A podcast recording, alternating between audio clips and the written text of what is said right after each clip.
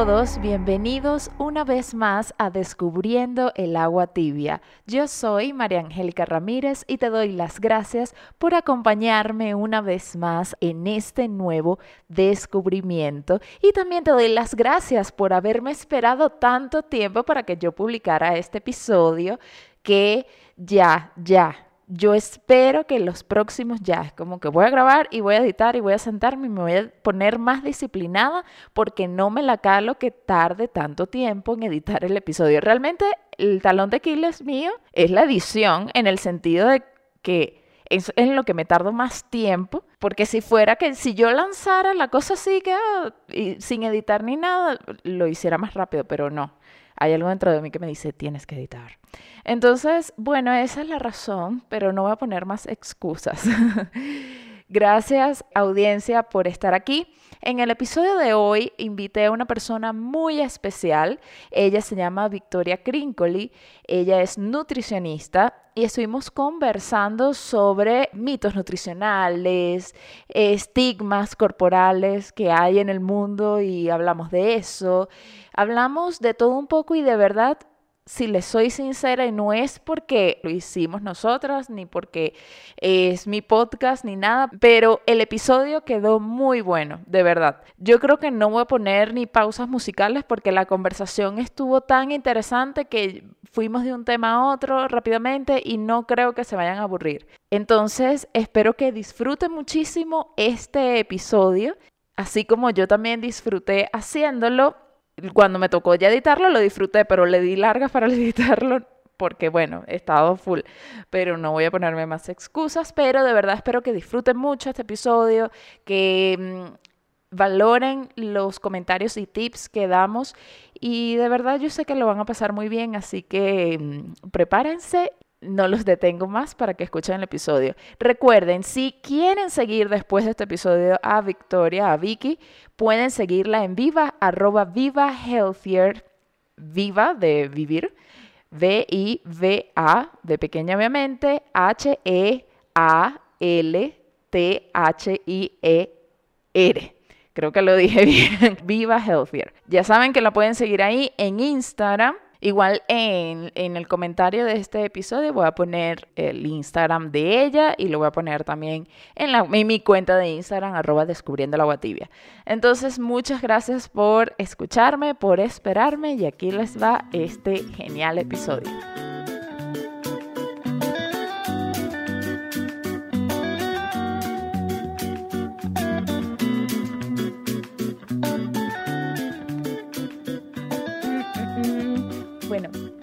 Hola Vicky, ¿cómo estás? Bienvenida a Descubriendo la Agua Tibia. Un placer tenerte por acá.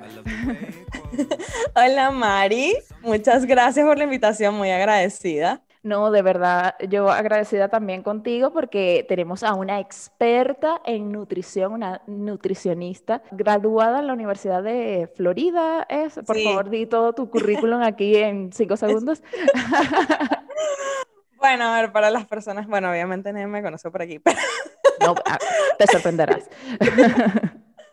Pero bueno, sí, yo soy nutricionista. Yo me gradué en Estados Unidos, en Miami, en la Universidad Florida International University, que es la conocida FIU. Y bueno, eh, hice mi carrera allá y actualmente me encuentro en España haciendo mi máster en entrenamiento y nutrición deportiva. Bravo, bravo. Te voy a comentar y te lo, voy a echar el cuento a ti y a la audiencia, a los que no han escuchado este cuento, los de la audiencia la razón por la cual te invito a ti. Yo ya lo había pensado invitarte a ti, pero yo dije, voy a agarrar más confianza con Vicky para yo decirle. Pero... La típica, la típica. Vamos a, vamos a agarrar, calentarnos un poquito y lo dejamos. Sí, sí, sí.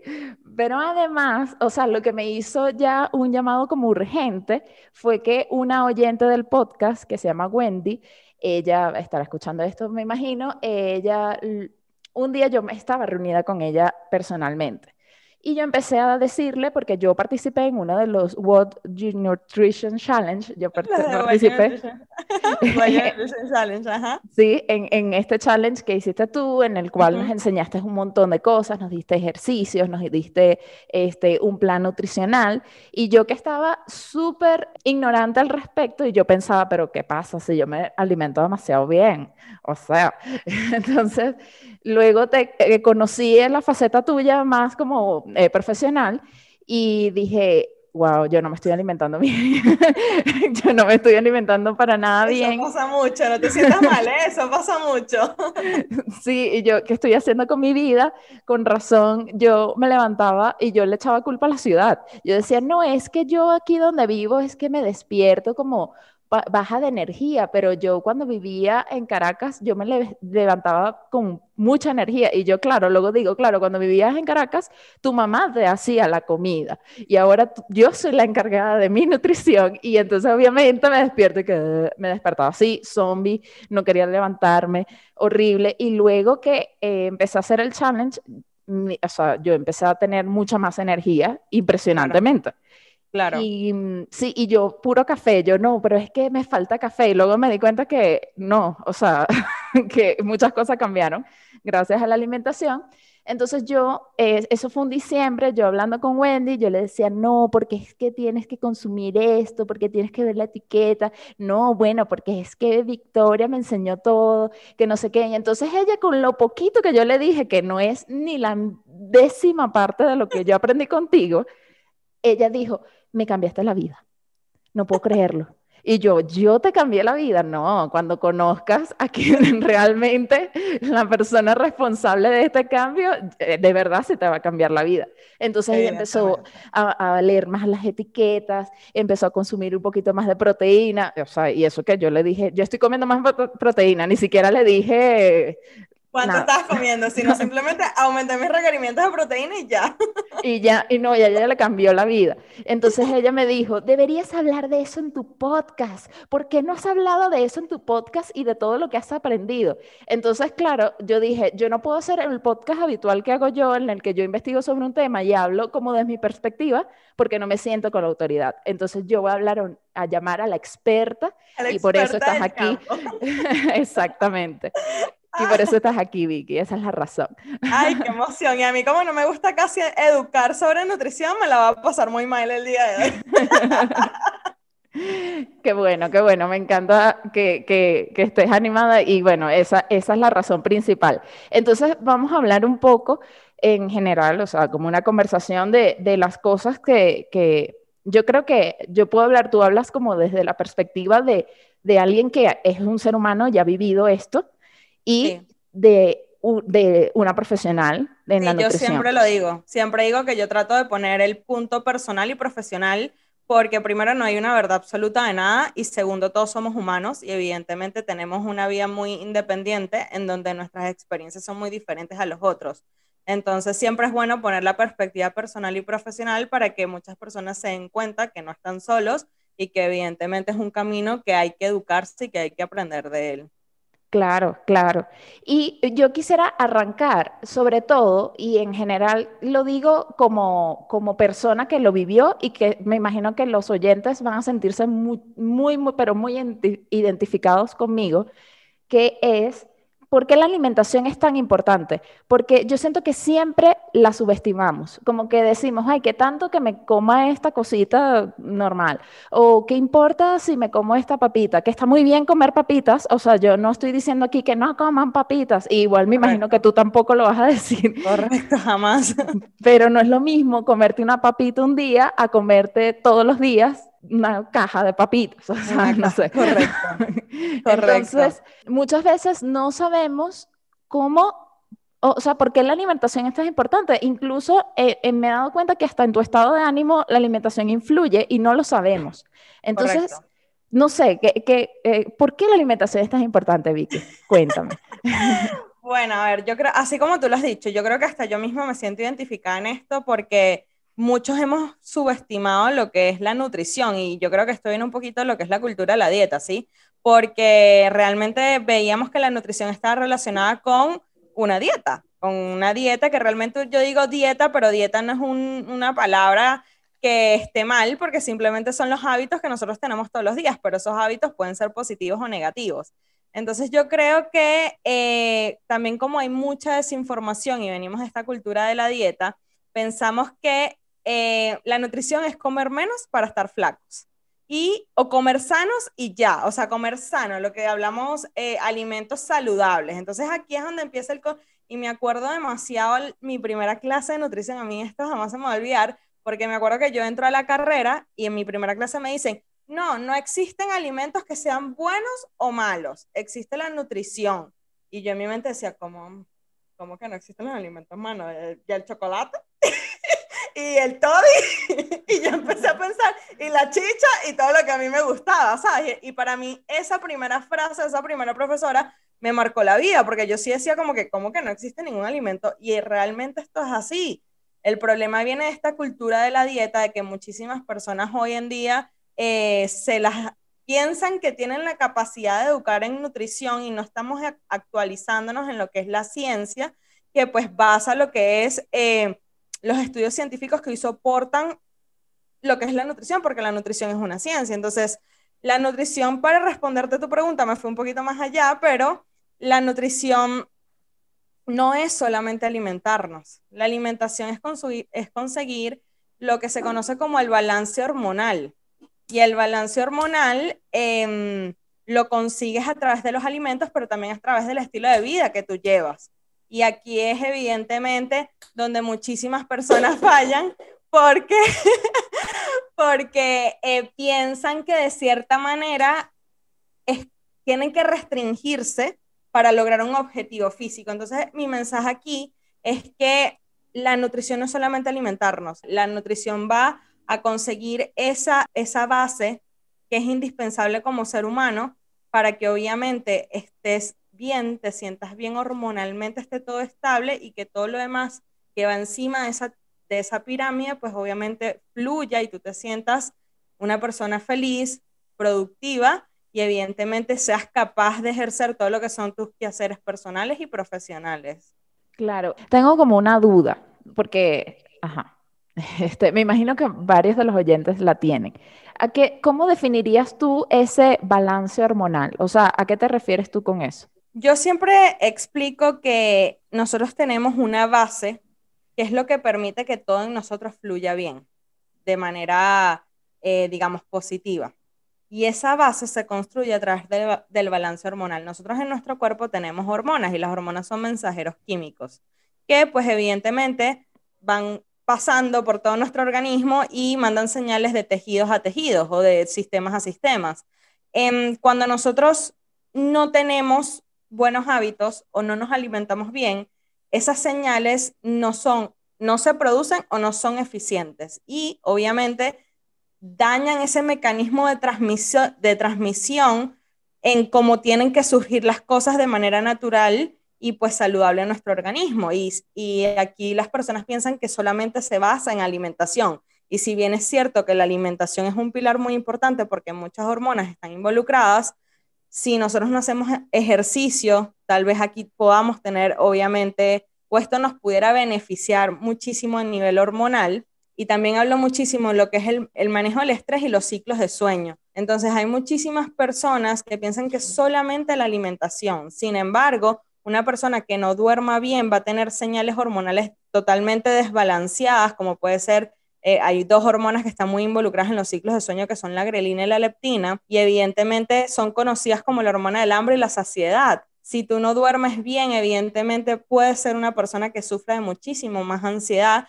que una persona que tenga sus ciclos de sueño saludables o normales. Entonces, cuando yo hablo de balance hormonal, es considerar todos estos factores que van a hacer que eh, tú estés en un balance y que todo funcione de forma acorde para que tú te sientas bien, evidentemente tu cuerpo funcione como tiene que funcionar. Claro, entonces, eh, como para decir como un resumen en mis anotaciones, el balance hormonal se conformaría por la actividad física, la alimentación y el sueño y dormir bien. Serían cuatro, yo siempre les hablo, ah, esto es mucho más profundo, pero yo para ponerlo siempre de una forma más fácil de absorber, siempre les hablo de que tienen que asegurarse que tengan una buena alimentación, que tengan, involucren actividad física cuatro o cinco veces a la semana, que tengan un buen manejo del estrés y evidentemente que manejen unos buenos ciclos de sueño. Y, y al tú considerar todas esas cosas y darles ese check, pues obviamente vas a asegurarte de tener un balance hormonal o vas a darte cuenta en que pudieras estar fallando y tuvieras que mejorar para sentirte mejor. Claro, claro. Y por eso muchas veces, sí, vemos a la típica gente, ay, que yo tengo, no sé, estoy haciendo una dieta súper restrictiva y tal, y, tienen mucha ansiedad y no duermen bien, y tienen mucho estrés y no hacen actividad física igual, y no hay Y es aquí a donde, a donde haces una dieta restrictiva y enseguida colocas tu cuerpo a un estrés metabólico. Y al tú estar estresado no vas a dormir bien, y al no dormir bien obviamente vas a, vas a desbalancear estas hormonas que te digo, hambre, ansiedad, que son, eh, hambre, ansiedad, que, que, son muy importantes. Y aquí es donde dices, concha, le estoy teniendo muchísimos antojos, es algo que no puedes mantener, entran estos ciclos viciosos de que haces una dieta muy restrictiva y después te dan atracones, fluctuaciones de peso, efectos rebote, y por eso evidentemente es algo que es, nada recomendable desde el punto de vista dietético y nutricional. Claro. Entonces, ya saben, gente. bueno, yo a veces yo digo como que los estoy regañando, y no, yo no los estoy regañando. ya saben, gente. No, ah, o sea, las dietas restrictivas, si ustedes quieren bajar de peso o alimentarse mejor, ah, díganle no a la dieta restrictiva. No, jamás, jamás. es lo peor que pueden hacer. O sea, es hacerse un daño ustedes mismos que después es muy difícil de revertir, porque no hay nada más difícil que eh, revertir estas señales de ansiedad tan grande que sobre todo nosotros en mujeres tenemos y que evidentemente depende de qué tan, tanto estrés le has puesto tu cuerpo por tantos años, puedes entrar en atrofias metabólicas que son muy difíciles de revertir. Entonces, ¿qué necesidad tenemos que pasar por una dieta restrictiva por esa no paciencia que tenemos y querer un resultado fácil cuando puedes aprender a comer, hacer esto un poco más eh, sostenible y sentirte bien? Evidentemente el cambio viene del cielo a la tierra porque hormonalmente vas a estar bien, vas a tener niveles de energía altos, vas a dormir bien, te vas a sentir con muchísimo más humor, vas a tener tu ciclo menstrual siendo mujer y vas a poder manejar tus, estos antojos que nosotros usualmente solemos tener. Entonces vienen muchos, mucho, es más lo que ganas que lo que pierdes y realmente no pierdes nada, simplemente es que no vas a tener una respuesta tan rápida como te lo hubieras imaginado, pero seguramente va a ser algo que va a ser sostenible y lo vas a mantener por el resto de tu vida. Claro, claro. A mí, ahorita que hablas del ciclo menstrual, a mí de las cosas que más me sorprendieron y ahora yo entiendo tantas cosas y le recomiendo también a la gente que se metan en el Instagram de Viva Healthier y vea un live que hizo con un ginecólogo en la que explica sobre los ovarios poliquísticos. Entonces, sí, el síndrome de ovario poliquístico. Sí, que mucha gente le dice, no, que tienes ovarios poliquísticos, por eso no te viene la regla y tómate cinco pastillas anticonceptivas y uno, ajá, sí, y luego te das cuenta que te falta un factor que es la nutrición. A mí me sorprendió mucho de los testimonios de tus pacientes, como muchos le, muchas mujeres, no sé, de no sé cuánto tiempo, sin que les viniera la menstruación, luego al alimentarse bien contigo, con tus indicaciones. O sea, eso yo no lo... Tengo un caso muy cercano que usualmente hace dos días, casualmente, ella estuvo en el challenge, casualmente también, ella empezó conmigo desde el challenge y ella tenía síndrome de ovario poliquístico. Eh, es una paciente estrella, o sea, me quito el sombrero por, ella, pero ella con este síndrome estaba teniendo amenorrea, que es la ausencia del periodo. Y cuando empezó a comer bien, con pocos meses de empezar a involucrar la suplementación necesaria para, para esta condición y la alimentación, siempre considerando que la alimentación es lo más importante y la suplementación es aparte, ¿no? Pero ya después de tres, cuatro meses le vino la menstruación y usualmente hace dos días, casualmente, perdón, hace dos días fue el ginecólogo a hacerse los exámenes y tal, le dijeron que ya no tenía síndrome de ovario poliquístico. y ah, fue como que, imagínate, o sea, eso para nosotros desde el punto de vista nutricional es un alivio, porque estamos seguros que y ella era una persona que no estaba restringida conmigo, estaba comiendo carbohidratos, estaba consumiendo sus requerimientos individuales y comía bien, o sea, comía rico y ella venía de muchas dietas restrictivas. Entonces, el hecho que comiera de más y de repente le viene la menstruación y de repente le dice, mira, ya no tienes síndrome, era como que comí carbohidrato, comí rico y se me fue el síndrome, fue como que la lotería completa. Claro. ¿Qué más puedo pedir a la vida? ¿Qué más puedo pedirle a la vida? Sí, que muchas veces estamos casados con el hecho de que para lograr ciertos objetivos tenemos que sufrir y no. No, o sea, yo lo he aprendido tanto, o sea, desde que yo empecé a aprender eso, me, lo he visto luego en muchas facetas de la vida que no tienen nada que ver una con la otra. Claro. O sea, la gente también cuando piensa que va al nutricionista, porque yo también lo pensaba, y, y aquí pongo mi testimonio, es que, ay, no, voy a hacer el challenge, uy, me voy a preparar para no comer. Lo ves como un, ¿cuál es la palabra? Como una tortura, es como que Dios mío, yo me acuerdo de chiquita que ya va, yo de chiquita, yo creo que eso fue una de las, bueno, yo siempre lo digo, yo viví muchísimos desórdenes alimenticios cuando yo era adolescente y yo pasé por 1295 dietas y 2295 nutricionistas y yo creo que ahí empieza mi pasión por esto, pero mm, yo iba terror, o sea, llena de miedo, era como que, no, deprimí, era como que, no, dieta otra vez, pero ¿por qué? Sí, y además que tú, como que tú piensas primero, primero, primero en que te va a decir, no puedes comer este, no puedes comer aquello, no puedes comer, entonces tú dices, coño, bueno, coño. Este, eh, lo primero que pensé, yo dije, ya vi que me va a decir que no puedo comer chocolate. no o, o, sí, sí, o seguro no voy a poder comer la cantidad de chocolate que como. No. No, yo no puedo ir sin chocolate en mi vida. ¿Cómo voy a hacer? Este... y a mí me da risa porque a mí, a mí mis pacientes me, me, unos han llegado llorando de felicidad, porque te lo juro, una vez, jamás se me olvidaron, una paciente argentina que llamaba la pizza, y entonces ella estaba toda traumada porque, ¿sabes? Ella como que no, yo no quiero dar la pizza. Y ella empezó conmigo y el primer seguimiento perdió muchísima grasa y ella lloró en la consulta yo era ahí que comí pizza y perdí más grasa que nunca. yo era yo asustada, yo, pero estás bien, te pasa algo. ¿Qué, sucede? Y yo como que no, no puede ser, comí pizza y perdí grasa. A mí esto no, me engañaron por tantos años de mi vida. Claro, claro. Y eh, por eso yo lo que quería decir es que por lo menos con Vicky, no sé con los demás nutricionistas, también hay muchos nutricionistas buenos, pero Vicky, Vicky, ella es muy buena. este, yo nunca, uno, nunca pasé hambre. Dos, comí más de lo que normalmente como. Tres, por esta cosa del balance hormonal, yo antes sentía como que a veces necesito dulce y entonces me iba al chocolate. Y y esos episodios de ansiedad bajaron y por tanto yo comía chocolate, pero como un placer, no como un sustituto para mi vida emocional. Te provocaba tal cual. Exacto, porque a veces uno tiene, aprende a diferenciar cuando está comiendo algo por placer o para tapar una cosa emocional que tú sientas en ese momento, que es completamente válido, pero eh, eh, cuando te alimentas bien, esas cosas emocionales como que se estabilizan.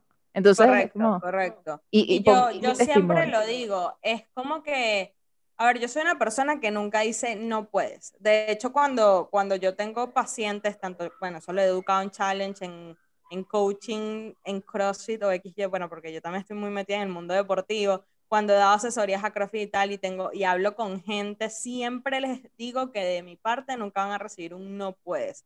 Lo que sí vas a conseguir es, ok, puedes, pero vamos a conseguir la manera de adaptar esto a tus requerimientos. Y yo creo que la razón principal por la que yo hago esto, eh, una de las cosas que yo hice fue una especialización de desórdenes alimenticios, como yo los viví, pues obviamente yo pienso que una de mis grandes misiones en esta vida es ayudar a todas esas personas que han vivido por esto y que se den cuenta que si hay una salida, sabes que no estás solo, que de verdad no es tan feo como nos los habían puesto, sino es educarse y tener las herramientas que nos van a ayudar a mejorar, ¿no?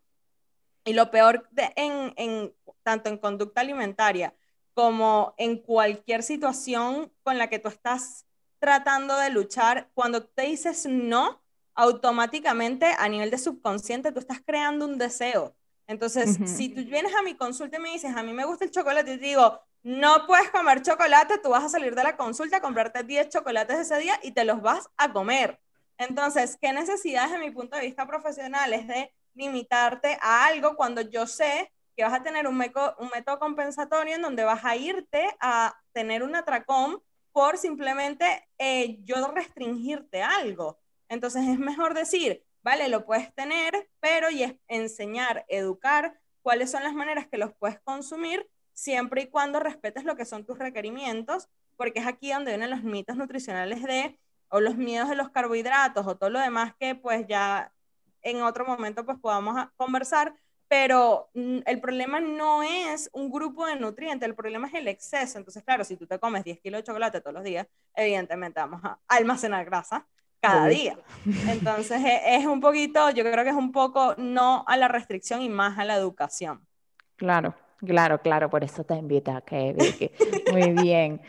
todo tiene un sentido. Todo tiene un sentido, demasiado. Y, y claro, y es eso, porque yo pensaba que yo me alimentaba buenísimo y, y, eso, tal cual. Y contigo como que aprendí que no, no me estoy alimentando tan bien. Tengo que duplicar la cantidad de proteína que estoy consumiendo. Eso claro, es true es que hay Mucha información que dar, sí. Sí, y, y tal cual.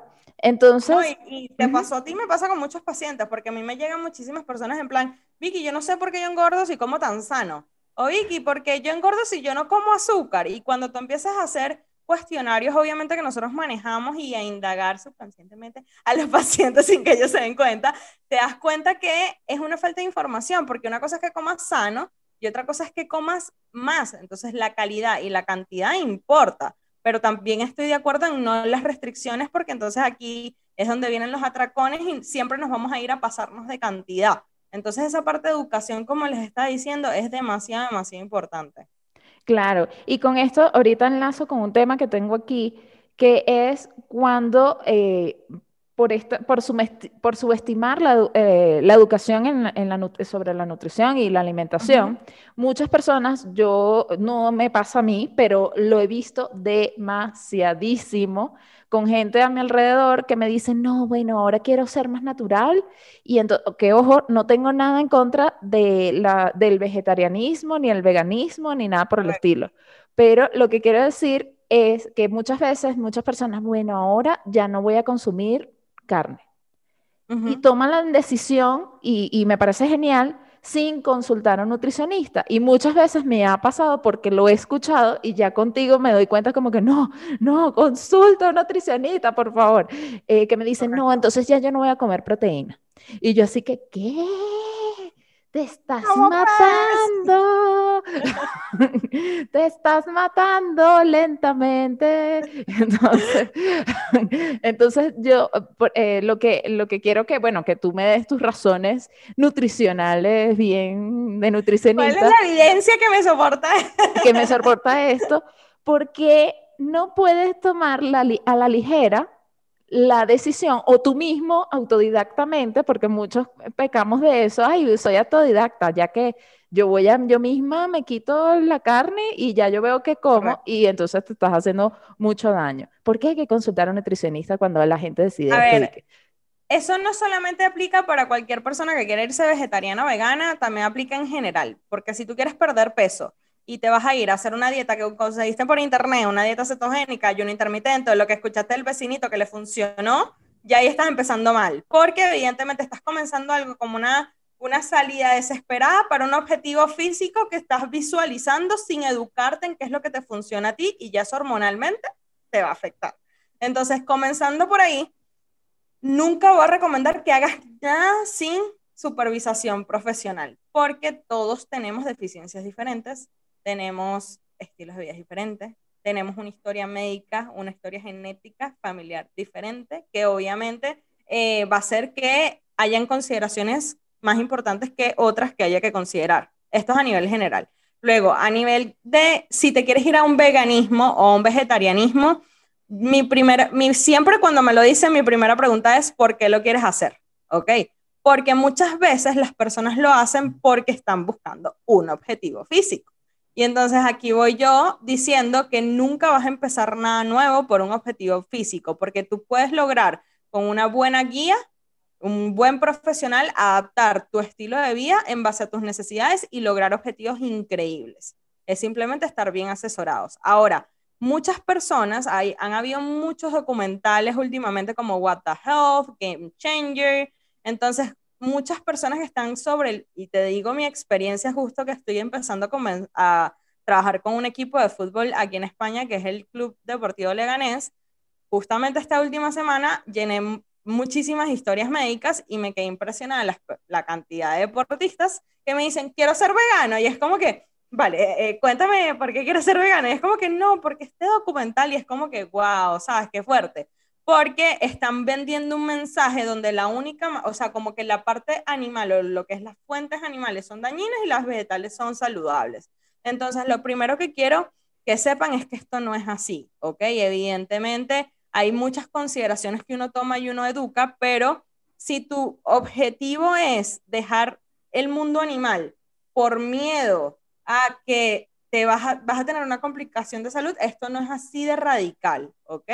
Ahora, si ya es una decisión tuya, que tú dijiste, mira, de verdad es algo porque yo le quiero X, quiero estar con más, en más paz con mi planeta, eh, por, por X motivo ya muy personal, que he tenido pacientes que yo los he ayudado porque de hecho, mm, pacientes muy cercanos que me han dicho, Vicky, quiero irme al vegetarianismo o veganismo porque es que me está repugnando la proteína animal, me está cayendo mal, estoy teniendo problemas gastrointestinales, ya esto es otro caso. Entonces aquí uno lo va introduciendo. Entonces, cuando tú eres una persona que consume proteína animal y quieres irte directamente al veganismo, yo personalmente nunca lo recomiendo. prefiero que salgas de, lo que es ser omnívoro e irte a una alimentación un poco más vegetariana siempre lo importante son pasos cortos pero sostenibles. Es decir, tú no vas a venir de comer siempre, tener tan, veintipico de años comiendo proteína animal o comer eh, de fuentes animales y de repente quieres estar siete días a la semana siendo vegano. Es, un, cambio muy radical. Entonces yo siempre eh, recomiendo empezar a involucrar dos días a la semana, ¿sabes? Proteínas más vegetales y, y tratar de pues buscar estrategias que te ayuden a irte introduciendo más en este mundo porque es un mundo completamente diferente. Es una realidad que cuando somos vegetarianos es más sencillo lograr nuestros requerimientos de proteína, por ejemplo, que siendo vegano, ¿ok? Porque cuando somos vegetarianos consumimos huevos y leche y el huevo y la leche tienen proteína y obviamente nos ayuda mucho más. Pero lo que sucede mucho con los veganos es que eh, es mucho más complicado llegar a nuestros requerimientos de proteína y tendemos a tener deficiencias de micronutrientes que hay que suplementar. ¿Por qué? Porque si no, vamos a tener complicaciones a nivel de salud muy importantes que eh, nos van a afectar a futuro de manera que puede ser grave. Entonces, em, por ejemplo, una suplementación con B12 es indispensable en una persona que es vegana. Una, una suplementación con vitamina D es indispensable en una persona que es vegana. ¿ok? Entonces va a depender mucho también de la persona porque la parte de suplementación va a ir muy en base a la persona, pero eh, sí es cierto que no puedes introducirte en un mundo vegano sin, sin guía profesional porque eh, puedes tener muchas deficiencias porque no, es lo, no significa que comas vegano y ya, significa que siendo vegano tienes que cumplir unos requerimientos de proteína, de carbohidratos y de grasas al día y que evidentemente hay estrategias diferentes para veganos que para personas que son omnívoros, pero sin embargo tienes que seguir cumpliendo tus requerimientos. Entonces, ¿qué es posible? Claro que es posible. Aquí si eres atleta, me lo pregunta mucho, Berro, siendo vegano yo puedo. Lograr tener un buen rendimiento deportivo a diferencia de una persona que sea omnívora. Claro que sí. O sea, 100% puedes tener un rendimiento excelente siendo vegano, vegetariano o omnívoro. De las tres maneras tú lo puedes alcanzar que tal vez para veganos tienes que irte, es un mundo muy nuevo y tienes que, indagar a muchas otras cosas, sí, pero no significa que no lo puedas lograr. Entonces el mensaje aquí es, em, ¿por qué lo estás haciendo? Y que si lo estás haciendo te asesores bien, porque efectivamente puedes tener deficiencias, no es contraproducente, pero es importante que estés eh, bajo la supervisión, eh, super, eh, ¿cómo se dice? La, supervisión la supervisión de un profesor, se me fue la palabra, estaba en inglés, me vino la palabra en inglés y yo que uh, en español, la supervisión de un profesional, exactamente. Claro, bueno, ya saben, el segundo tip, audiencia, no hagan las cosas a lo loco, hagan las cosas bien si lo van a hacer bien. Ojo. Si no, no la hagan. Si no, no la hagan, hazlo bien. Eso, muy bien, muy bien. Gracias, Vicky, por tus conocimientos. Sí, y, hablando de eso, que, es algo típico ya, bueno, bueno, ya creo que ahorita nos vamos a adentrar un tema denso. este, bastante profunda. Sí, bastante profunda, no, y bastante polémica, eh, hay de todo. Vamos a hablar de los estigmas corporales, porque obviamente esta obsesión por la nutrición que también yo luego estaba como investigando y tuvo su mayor boom a finales de los 90, principios del 2000 y como hasta el 2010, algo así. Y eso nos pegó más que todo a nuestra generación. Sí. Que además, o sea, era normal casi, y aquí la audiencia me puede decir sí, sí o sí no. No sé cómo estarán ahorita los colegios, pero era normal que tú conocieras a una amiguita, a una compañera de clase que fuera anoréxica o bulímica. Yo me acuerdo que en el colegio nos dieron incluso una charla de eso y era así como, sí, esto puede pasar. En mi, salón había una. entonces, si tú piensas en cada salón, en mi colegio que había cuatro secciones por grado, o sea, por lo menos mínimo cuatro personas tenían un desorden alimenticio que sea de los conocidos, porque yo sé que, lo, que luego aprendí contigo que había otros desórdenes. Porque luego yo entendí que yo también, quizás en mi adolescencia, tal vez no sé si era un desorden tan profundo o no, pero, el hecho es que solamente piensan que es bulimia y anorexia. Exactamente. son los únicos. Exactamente. Y el hecho de que, por ejemplo, que esto es una experiencia personal y yo creo que, mm, no sé, muy pocas personas lo saben en el mundo, si no es que nadie hasta ahora. Yo, para yo tener un abdomen plano todas las noches antes de acostarme, hacía 500 abdominales, obsesiones de adolescente, ustedes saben. Eso, eso es un desorden alimenticio. Esto es un desorden también. Sí. Eso está en, cuando uno, cuando tú estudias los distintos desórdenes alimenticios, que son varios, eso es compulsive exercise, eso es, catalogado un desorden alimenticio. Sí, eh, mira, no sabía que se llamaba así. Tenía, yo, María Angélica, sufría de compulsive exercise. Sí, lo confieso. 500. Y lo que pasa es que porque las personas piensan que eres flaquita y tal, tal vez no te asociaban a, vale, no, María Angélica jamás en la vida pudiera tener un desorden alimenticio y lo veían más hacia personas gorditas, porque eso es un mal de la sociedad. Claramente, claramente. Y recuerdo también, ojo, me hiciste recordar a un episodio de mi adolescencia también. Yo tenía como unas amigas súper, que siempre salíamos y tal, que no sé qué. ¿Tú sabes lo que hacía? Bueno, yo hice, yo me acuerdo que en los últimos años de mi, de mi adolescencia, que incluso me metí una dieta y todo porque había engordado, em, eh, yo comía un pote de helado gigante con ping-pong. que, Imagínate tú, ¿ok? Ok, sí, sí, es súper sano. Entonces, entonces, claro, o bueno, en teoría eso era para todas, ¿no? Pero entonces hacíamos eso como que, bueno, vamos a comprar esta pizza para todas. Y entonces ellas no querían comer más. Y a mí me da una cosa con la comida que no quiero que la comida se bote, obviamente. Y me decían, no, dale a María Angélica, que ella es flaca y que hacía María Angélica, que ella es flaca. Pues, ah, yo era el, el hoyo negro. de la... público. Sí, sí, tal cual. Y a mí como me daba cosa que la comida se botara y además eran cosas ricas como una pizza, un helado. No, bueno, no, yo me como este pote, ay, qué sufrimiento. Pero claro, luego, obviamente, yo llegaba a hacer los 500 abdominales porque me había comido un pote de helado con ping-pong. De, de culpabilidad, sí.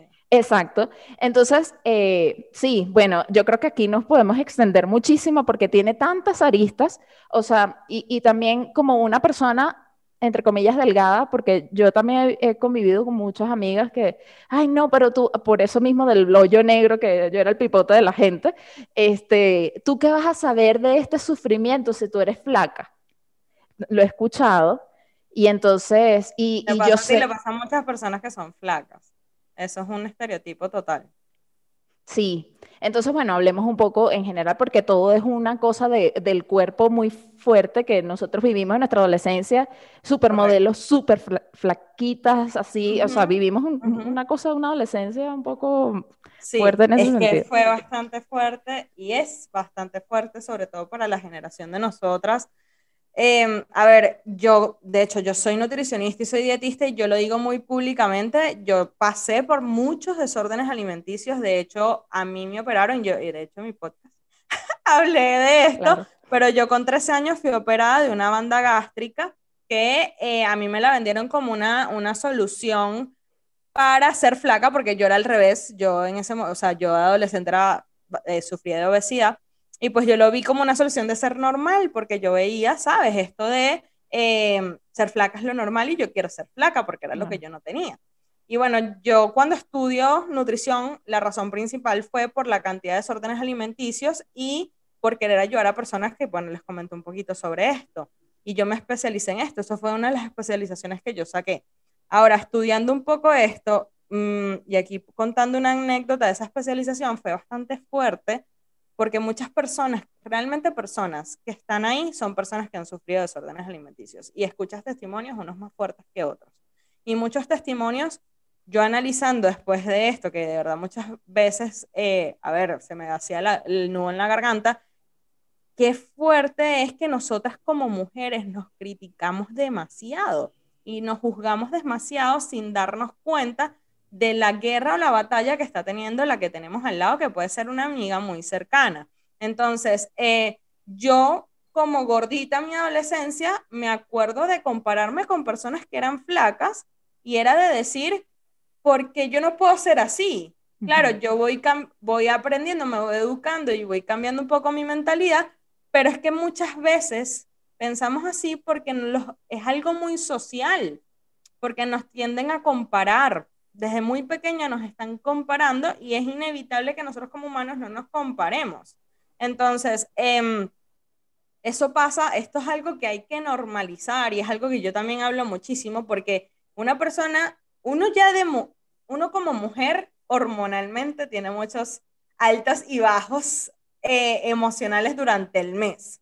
Em, y esto es normal, ¿eh? esto es natural, o sea, esto está evidenciado científicamente. Sin embargo, hay que ser un poco más, em, hay que apoyar más, apoyar más y juzgar menos y ayudar más, o sea, hay que ayudarnos más.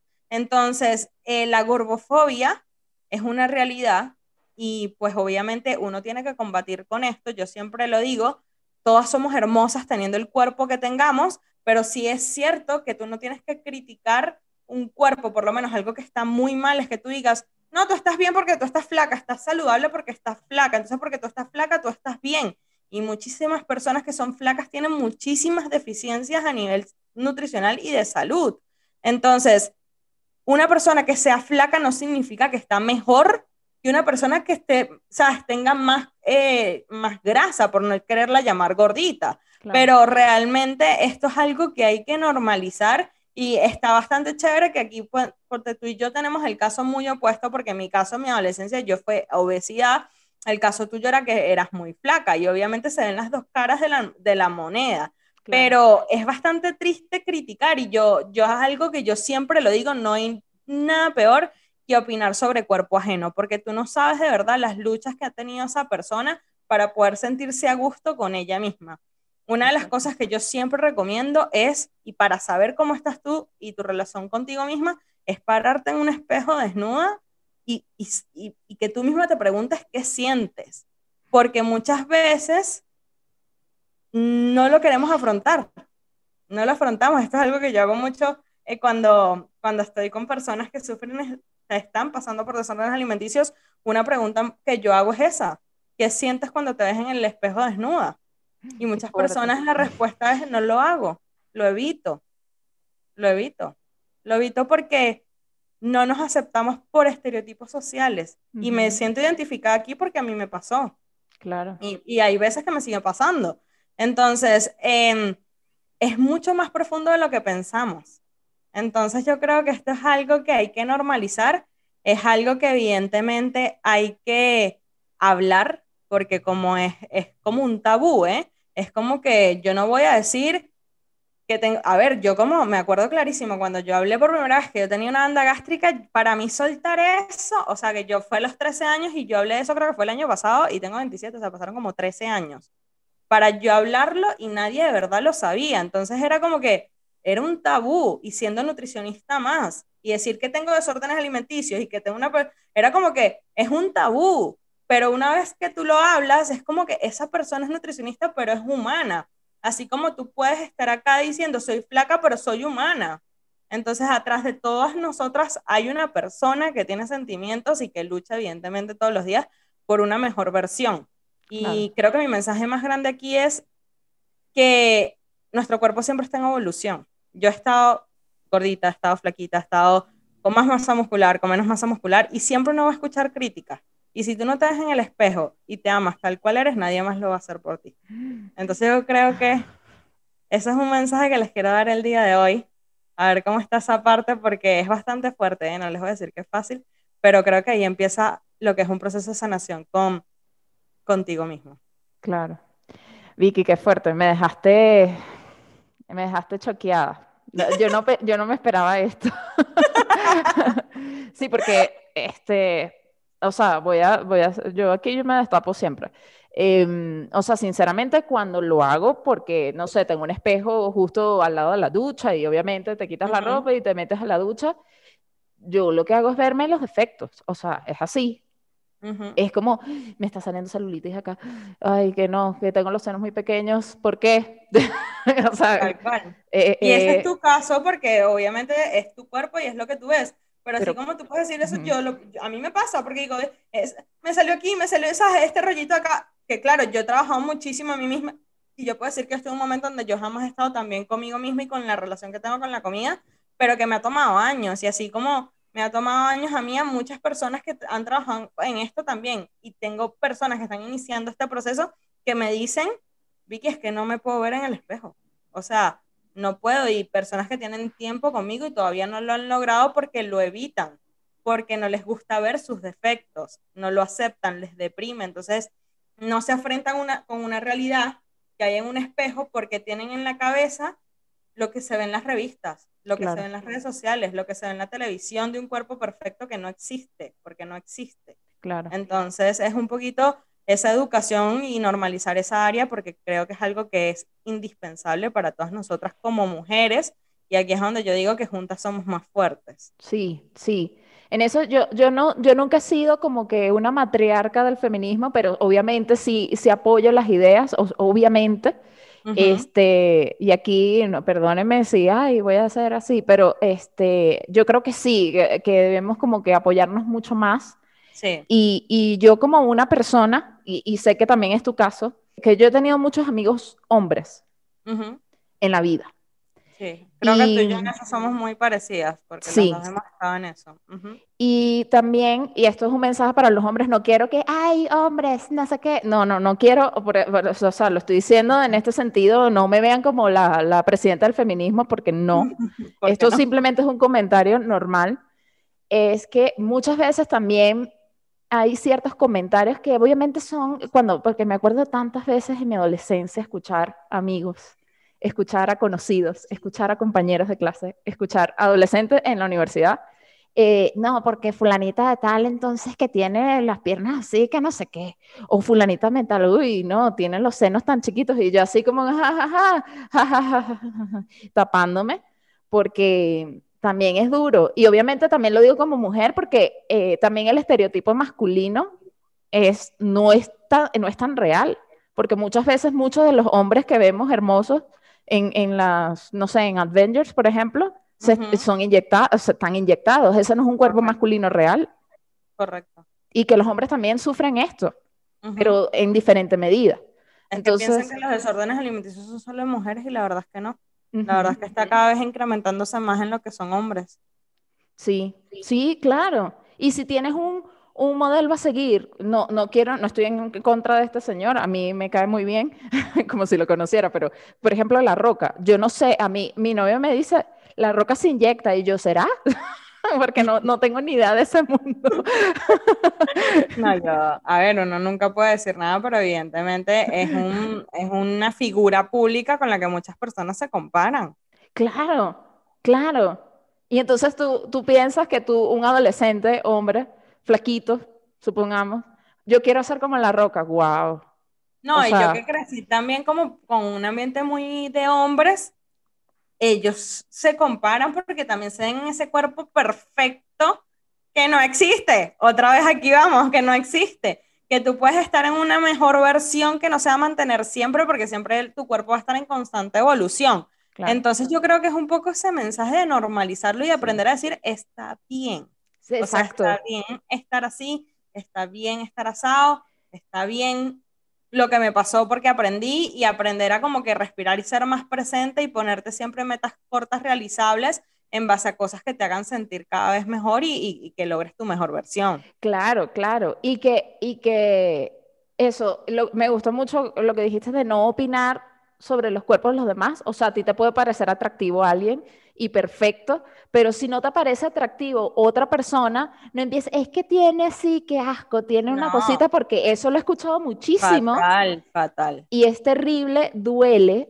duele, porque así tú no seas esa persona que tiene esa cosita que tú estás criticando, tú piensas, ay, pero cuando se enteren que yo tengo una estría en el, muslo derecho, Dios mío, nadie me va a querer. Eso, eso es algo real. Y ah, lo otro que se me había olvidado de, los cuerpos masculinos y ese estereotipo que, a veces también, eh, que bueno, que las mujeres es un poco peor, pero también los hombres es muy fuerte porque cuando hay hombres estos modelos, estos actores que tienen que grabar esas escenas, lo hacen bajo unas eh, deshidratados, por ejemplo, bajo una técnica muy específica que ellos... Existen, claro. Que ellos no no, ellos están así siempre. No es sostenible. No es sostenible. Ellos saben que eso solo funciona una semana al rodaje y después vuelven. Y, y, luego también los medios de comunicación, cuando yo veo, por ejemplo, vi una foto hace tiempo de Jason Momoa, el que hace de Aquaman. Eh, ay, sí, estaba tan perfecto en Aquaman y mira esta foto en la playa y se veía que estaba como sacando la barriga en la playa, tomándose una cerveza y, y, yo lo veía perfecto y, y, la gente, ay, no está gordo, qué asco. No. Correcto, porque se imaginan un cuento perfecto que no existe. Y aquí un poco también el mensaje de, de tú decir como que en plan, em, no puede, o ves a alguien y de repente, ¡ay, qué flaca estás! O sea, es increíble como tú vas a un evento y lo primero que te dicen es, ¡qué flaca! o qué gorda, o qué tal. Y es como que, em, vale, ¿cómo estás? ¿Cómo te ha ido? ¿En qué momento de la vida te encuentras? ¿Cómo van tus cosas? ¿Cómo va la universidad? ¿Cómo va todo en tu vida? No, eso nunca. Es como que, qué flaca, qué bonita. Y aquí yo les hablo un poco de lo que es el efecto espejo, en donde muchas veces las personas opinan sobre algo que no existe o, realmente sobre un estado de cómo se sienten ellos. Qué fuerte, qué fuerte. Me, choqué un poquito, pero bueno. Sí, no, cuando, cuando yo pienso esas cosas del pasado, yo digo, ay, mira, sí, yo también soy frío. Conectas con cosas, sí. No, y yo creo que en el colegio había demasiada presión. Había demasiada presión y había muchísimo bullying. Muchísimo demasiado. Bullying. Demasiado. demasiado bullying y eso no ayudaba. Pero eso pasa, bueno, en, en la Yo creo que en todo, sí. Entonces, bueno, o sea, yo creo que el gran mensaje de esto, de este tema, que este tema da para hablar muchísimo más. O sea, si en algún momento ustedes quieren hablar de esto, querida audiencia, o que yo hable de esto, me avisan por avisan los canales de comunicación. solamente un episodio de desórdenes alimenticios.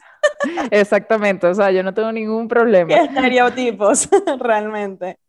Sí, sí, es que es muy, da para mucho, muchísimo, y tiene mucho que ver con eso. Es demasiado. Yo creo que el mensaje más grande aquí es en normalizarlo y en aprender a no opinar de verdad sobre cuerpo ajeno. O sea, no está bien que tú vayas a cualquier lugar o te encuentres con alguien que tienes mucho tiempo que no ves y tu primer mensaje sea, qué gordita o qué flaquita, o estás más fuerte o estás menos, ¿sabes? Es como que, que no opinemos en cuerpo ajeno, porque tú no sabes la situación que está teniendo la otra persona y ese comentario de que flaquita, que gordita, estás más musculosa, estás menos, se lo pueden tomar a mal y realmente no le estás aportando nada positivo a esa persona. Entonces, ese tipo de comentarios donde están directamente involucrando un comentario de su imagen física, a veces es mejor no hacerlo porque evidentemente le puedes estar causando un daño a otra persona en vez de obviamente estarle, estarlo ayudando en su salud emocional. Porque muchísimas veces eh, vienen estos comentarios, sobre todo mucho en nosotras mujeres,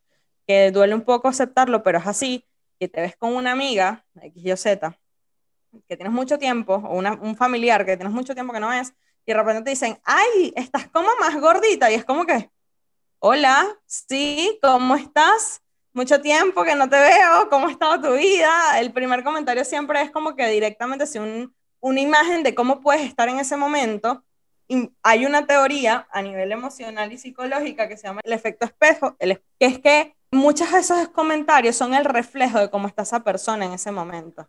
Entonces yo creo que esto es un mecanismo también de tú entender que a veces esos comentarios que escuchamos de, de otras personas, o sea, de afuera, vienen relacionados a lo que le está pasando a esa persona en ese momento y lo refleja en un comentario que te está haciendo hacia ti. Entonces, eh, tú como persona sabiendo eso, pues es bien porque tú no te lo tomas personal y es como que esto no es conmigo, eso simplemente, ¿sabes? Eh, un reflejo de lo que es el efecto espejo, pero bueno, es una estrategia que yo doy muchísimo a veces a estos comentarios porque usualmente suelen afectarnos mucho a nivel emocional. Claro, sí, qué duro, qué duro. Y aquí será como para cerrar eh, un poquito, es darle como alguna herramienta, eh, dos como tips nutricionales a la audiencia de Descubriendo la Agua Tibia. Y em, ya cuando entiendes un poco, y uno de los, de los primeros es, ya cuando entiendes un poco y te educas un poco, y por eso siempre voy a recomendar tu Instagram y tu podcast que se llama Viva Healthier Radio y mm. el Instagram arroba Viva Healthier es que, eh, por ejemplo, ya cuando entiendes que la alimentación se basa en un equilibrio, está en el balance hormonal, está en un montón de hábitos que tienes que tomar y en sentirte bien contigo mismo, luego ves una receta milagrosa de esa, sobre todo muy de tía, que es como, bueno, si tú te tomas en la mañana una cucharada de vinagre, te vas a reducir tu grasa corporal y lo que te puede dar es una gastritis, me imagino, pero cuenta el, factor científico que dice, no, señor, el, vinagre no quita la grasa corporal. Cada día escucho uno diferente. Es increíble la cantidad de mitos nutricionales que hay. Y bueno, justamente tuvimos este boom de un reel la semana pasada donde también estaban colocando lo de que las frutas de noche engordan y era como que, pero ¿por qué? Una anécdota demasiado buena fue que yo estaba hablándolo con una de mis amigas más cercanas hace una, una semana atrás y ella me decía, Vicky, ya no tienes que decirlo de las frutas de noche, porque yo creo que de verdad la gente ya sabe que las frutas engordan, no es que engordan, sino que obviamente el balance y tal. Y le dije, pero tienes razón, ya lo he hablado mucho, seguramente sabes, ya no es necesario. Y una semana después salió este boom del reel, de la, y tú te veías los comentarios de la gente del reel de esta chica que promueve diciendo que las frutas engordan noche, que yo estaba teniendo un heart attack, yo me estaba muriendo ese día, yo decía, yo decía, viste, hay que seguir educando porque nunca es suficiente.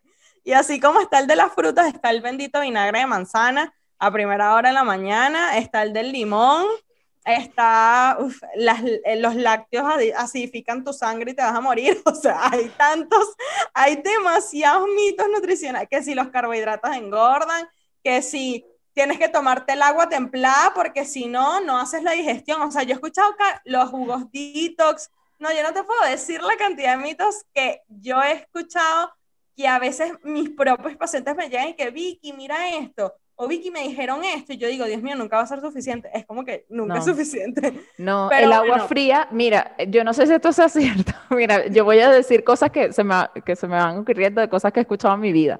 Que el agua fría, si te tomas agua fría, es mejor que el agua a temperatura ambiente porque hace que tu organismo eh, utilice más calorías para calentarla.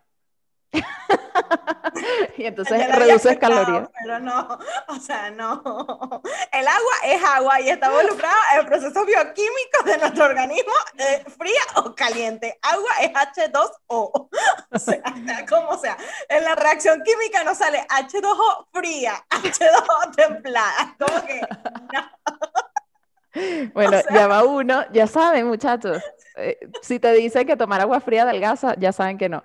Este, siguiente. Pero es que te lo juro que yo a veces escucho a uno que yo lloro de la risa. O sea, en estos días me dijeron, Vicky, eh, escuché que tengo que tomar agua de zanahoria y apio para controlar el pH de mi sangre y debo tomarlo todas las mañanas para desintoxicar mi organismo. yo, te explico, tu organismo tiene algo que se llama hígado y riñón y son los mejores detox que hay. O sea, no tienes que tomar ninguna dieta detox de jugo y estas cosas locas que también mandan muchísimo. Pero bueno, a ver, hay demasiados. Nosotros podemos hablar demasiados mitos nutricionales y yo creo que lo principal aquí es siempre leer información de una persona que tú sepas que está, eh, que es, es profesional, que está involucrado en el área de la nutrición yo creo que ahora somos más, en verdad, cada vez somos más los que estamos educando y no mandando dietas, sino educando. Eh, de hecho, mi programa yo lo baso mucho en educación por esto mismo, porque yo trato de tumbar mucho los mitos nutricionales, porque son los culpables de los desórdenes alimenticios y las dietas restrictivas. Entonces, em, el mensaje más grande que yo doy es primero asegurarte que de donde tú lees la información sea una fuente que realmente sea válida científicamente y sea de, de de, confiar, ¿Por qué? Porque hay muchísimas personas que hoy en día, para, a ver, es algo con lo que uno lucha todos los días, hay muchas personas que piensan que porque hacen ejercicio y tienen un buen cuerpo, em, pueden dar eh, consejos nutricionales. Y realmente muchas personas, y tengo con, en estos días me dijo una paciente que se metió en un grupo que, que de una persona que vive aquí en España, que tiene un cuerpo boom y sacó un grupo y tal.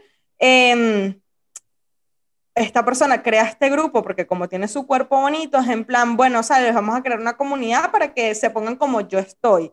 Entonces, un cuerpo no vende salud y que un caso de una persona va a ser un, eh, un caso muy individual que no te va a funcionar a ti. Entonces, muchos mitos vienen de estas personas que creen que porque algo les funcionó a ellos, pueden ayudar a otras personas a hacer esto y se les olvida que somos muy diferentes, que personas tenemos patologías diferentes, historia familiar diferente, culturas diferentes, o sea, hay tantos eh, factores tanto internos como internos y externos en nosotros mismos que hacen que nuestro programa nutricional sea tan individualizado, que al tú generalizar algo, ya estás creando un desorden alimenticio y un problema a tu comunidad.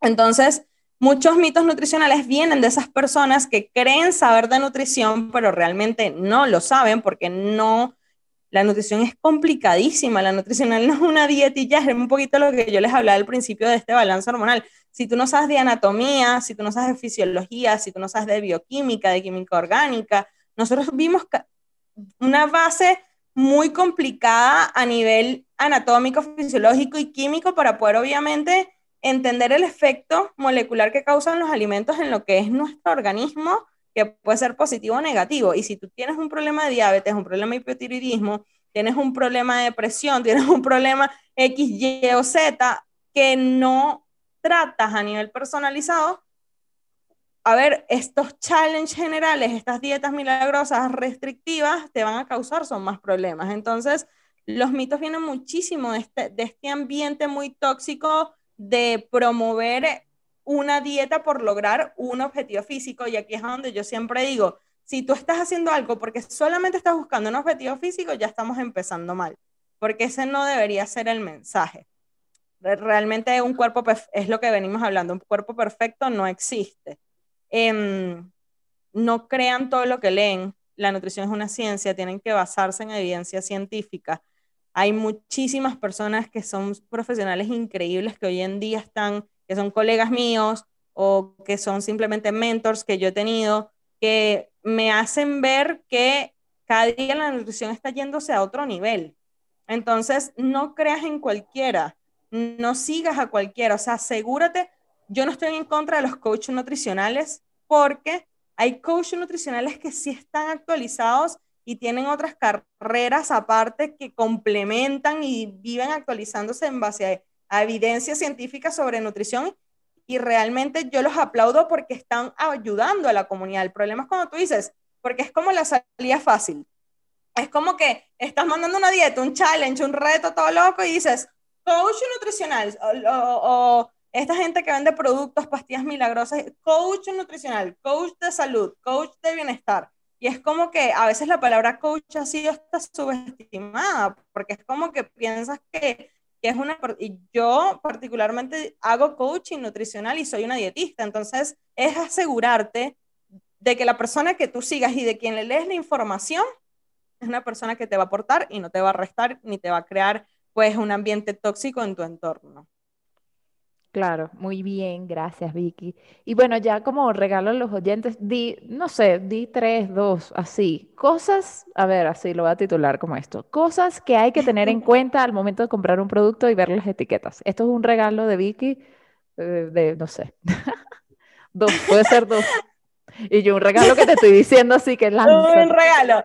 Bueno, a ver, es que esto es importantísimo. Yo creo que, de hecho, eh, uno de los podcasts que quiero hacer es justamente solamente de hablar de etiquetas nutricionales porque es bastante común eh, ver que las personas no saben leer y hay tanto marketing que la carátula del producto no es la realidad del producto. Entonces, por eso el primer consejo siempre va a ser, por favor, no me creas esa, esa carátula. O sea, una vez que tú agarres un producto, por muy bonito que se vea, que por muy que le pongan bajo en azúcar, libre de grasa, te va a poner flaco en dos días. O sea, lo que tú leas en ese producto no le creas y voltea ese producto donde está la, el cuadro nutricional, la etiqueta nutricional y los ingredientes. Entonces, ese es el primer consejo. El segundo consejo es siempre leer los ingredientes, porque en los ingredientes puedes asegurarte si es un producto natural o ultraprocesado. Y evidentemente, el tercer consejo es ir a la tabla nutricional donde te tienes que asegurar de conocer un poco sobre los requerimientos y en vez de ver las calorías, no me ves las calorías, eso no nos dice nada, tienes que ver son los nutrientes, es decir, cuánto te aporta de grasa, cuánto te aporta de calorías, cuánto te aporta de carbohidratos, perdón, calorías no, cuánto te aporta de grasa, de proteínas y de carbohidratos y también sodio. Entonces, por lo menos el sodio nunca pudiera pasar de 250 miligramos, no es lo correcto porque viene un poco lo de la retención de líquido. Pero bueno, y esto es un tema bastante claro, que sería súper bueno después de desarrollar. Claro, no, pero ya con esto, ya con esto, ya de la gente como que ¡Ah! el sodio y después le va a ver, bueno, esto yo igual, mira, gracias a ti también por lo del sodio 250, yo empecé a ver la, la tabla de la salchicha. Ay, mi hermano. Ay, mi hermano.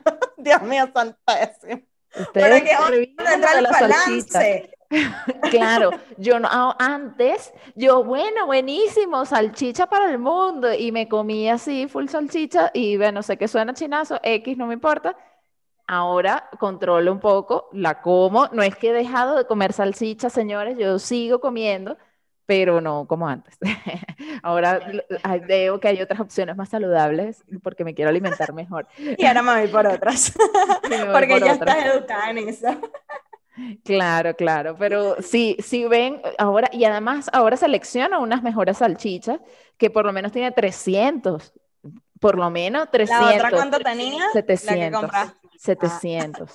Excuse me. y qué bueno, yo qué Ataque retención de líquido. Marisa tocaba el día siguiente y, y era como que, hola, ¿qué sucedió a mi piel? bueno, Ahora ven, ahora, ahora compra la de 300, mucho mejor, es una mejor opción. Mucho mejor, mucho Pero ves, esos son los pequeños cambios que hacen la diferencia. Sí, Tú no tienes por qué dejar tu salchicha, pero buscar unas mejores opciones y evidentemente manejar siempre el 80-20 del balance, que es 80% donde tú vas a tratar de consumir o tener tu alimentación y estilo de vida lo más eh, balanceado posible y después tienes un 20% donde te das tus gusticos y te los das con todo el gusto del mundo. Claro, claro que sí.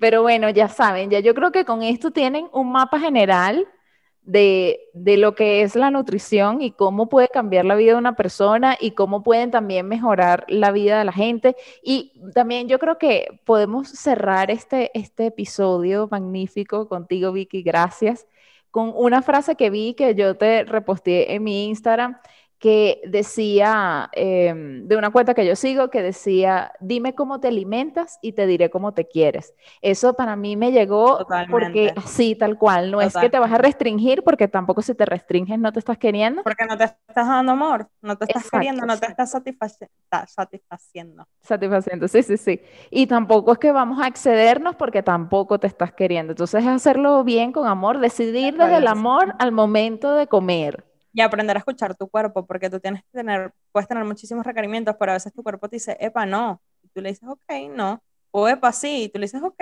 sí, entonces ahí vas trabajando un poco el balance, y es muy bonito que puedas aprender a escuchar tu cuerpo, porque una vez que lo logras, ya, tienes, todo fluye de forma muy natural.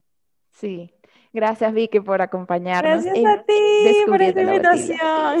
La pasamos increíble. Sí, bueno, este, ¿quieres un mensaje para la audiencia para que te sigan? Bueno, ya yo he dicho, pero igual, no sé, si quieres decir algo y con esto si alguna persona quisiera que los pudiera ayudar en algo, yo siempre, en verdad, a mí me encanta educar y pues me pueden conseguir por mis redes sociales, como les dijo María Angélica, es arroba viva healthier eh, se escribe eh, healthier de más saludable, termina en IRG. Igual no sé si Mari lo puedes poner por ahí, ¿sabes? Como que para que ellos lo, porque a veces uno lo dice y no saben como que cómo se escribe. Y bueno, mi podcast que es de la misma, eh, es el de, de, mi página, viene siendo Viva Healthier Radio. Y pues ahí obviamente lo que estoy es educando mucho más en educación real para desmentir un poco esos mitos nutricionales que escuchamos todos los días. Claro que sí, claro que sí, claro que sí. Y si estás en la ciudad de Miami, ir al consultorio de Vicky. Correcto, tenemos un consultorio justamente en la 58 del, del Doral. Y bueno, estamos trabajando también con lo que son asesorías online por todo el mundo. Así que si estás interesado, no dudes en contactarme, que aquí vamos a estar 100% a la orden de poderte ayudar en lo que necesites. Eso, bueno, ya saben, ya dice la cuña Vicky, recomendadísima. Además, tiene una máquina que te hace un escaneo corporal. Que te bueno. dice de la A a la Z.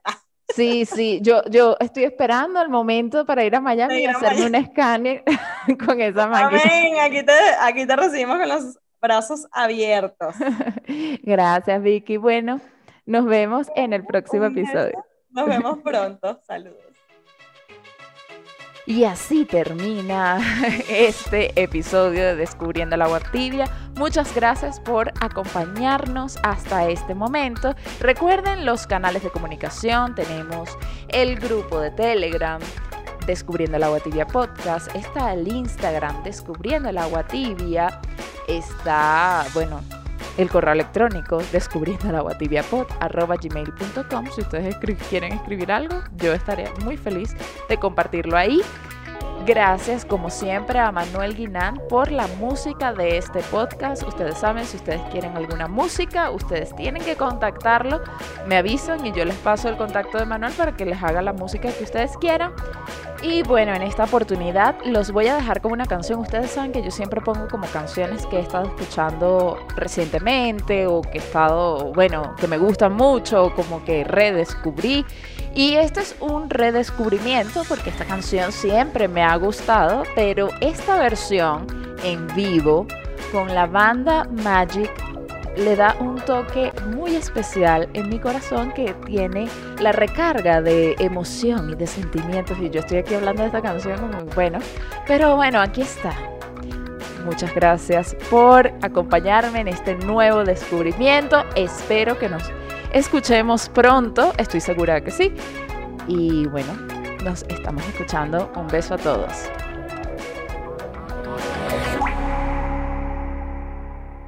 Desde Argentina, los Pericos. Y de Canadá, Magic.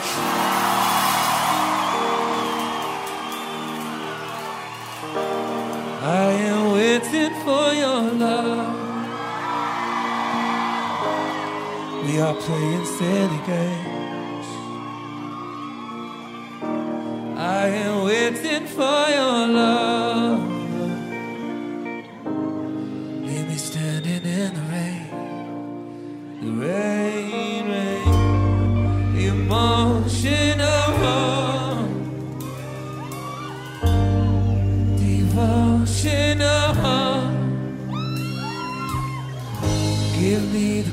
Greatest love. Something there is in heaven. Sometimes I just can't hide. Why can't we live together now? I am waiting for your love. Missing faces in my room.